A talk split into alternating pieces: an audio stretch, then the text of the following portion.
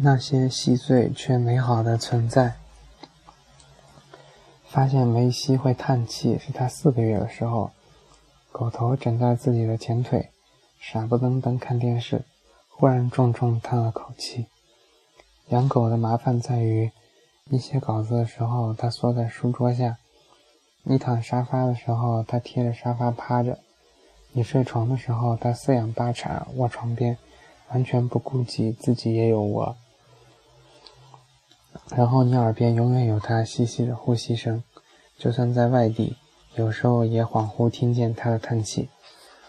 或者这是幸运，就譬如我吃饭，无论上什么菜，都会想到父母的手艺，哪怕深粥或车水马龙、喧嚣烦躁，或夜深人静、随心独处，都会隐约觉得父母正在小心叮咛，虽然分不清具体的内容，可声音熟悉。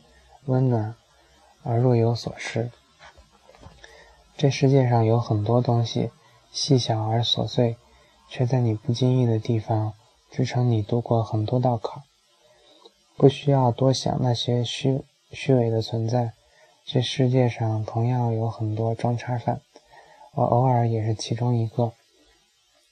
如果尚有余力，就去保护美好的东西。前一阵，哥们儿跟我聊天。说吹了一单几十万的合同，很沮丧。我说：“那你会不会死？”他说：“不会。”我说：“那去他妈的！”前几天他跑来了，说又吹了一单几十万的合同，真烦躁。我说：“那你会不会死？”他说：“不会。”我说：“那还是去他妈的！”但他依旧心情不好。那出去自驾三游散散心吧。他开着车在高速公路上钻来钻去，超来超去。我说：“你不能安全点吗？”他说：“你害怕啦，哈哈哈哈！”我说：“你这样会不会死？”他愣了一会儿，说：“会。”我说：“那他妈还不安全点？”他沉默一会儿，说：“你这个处事准则好像很拉风啊。”我说：“那是。”两天后回到南京，过经过无锡。很快抵达镇江，巡航速度一百过一点，突然闯进暴雨区，突如其来的，他叫了一声“我靠，打滑了”，然后手抓着方向盘，嘴里喊“我靠，我靠，我靠”，不能踩刹车，踩了更要命，一脚下去后后果不堪设想。开着巡航，松油门也不会减速，于是我们保持着这个彪悍速度，决然侧撞。我们在最左边的超车道，车子瞬间偏了几十度，带着雪儿撞向最右边的护栏。在不到一秒的短短时间里，我眼前闪过了成百上千的妹子，并排站成长龙。她们有的穿意大利球衣，有的穿西班牙球衣，她们胸口捧着足球，有的大，有的小，眼神都那么哀怨，泪光盈盈，说：“爷。”您不要我们了吗？吹牛的，其实我就来得及想，要断骨头了。接着眼睁睁看见护栏笔直冲我扑来，浑身一松，你妹啊！算了，去吧去吧。头，车头撞中护栏，眼前飞快地画个半圆。车侧身再次撞撞护栏，横在车横在右道。哥们攥着方向盘发呆。我闻到炸开气囊的火药味和剧烈的汽油味，我一边解安全带，一边说：“下车啊，他妈的！车就算不自燃，万一后头来一辆愣头青直接撞上，那等我们醒来后也快过年了。”两人下车后，暴雨磅礴，我开后车门，看看 iPad 被甩到后座，居然还没坏，松口气。接着去开后备箱，掀开电子找警示牌。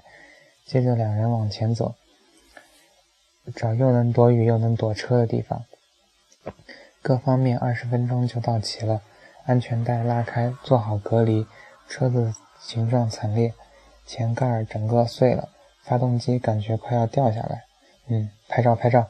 幸好我们一直坚持不买日本车。嘚瑟的人等该干嘛干嘛。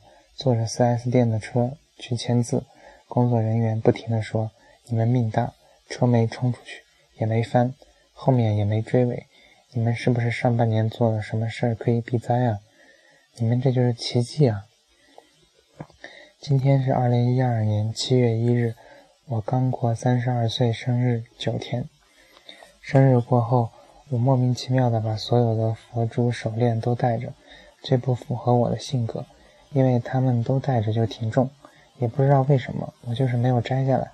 仔细数数，这是我生命中第四次擦着镰刀，懵懂的走出来，每次不知其来，不知其事。却有万千后遗症，每次过后，愿意去计较的事情就越来越少。完事后，我们去火车站，在站台边，车还没来，哥们儿突然说：“我现在深刻理解你的一句话，遇到事情的时候，就问自己会不会死，不会，那去他妈的！会，我靠，那不能搞。有些事情值得你去用生命交换。”但绝对不是失恋、飙车、整容、丢合同。我从来没有想要站在你人生中的装叉犯。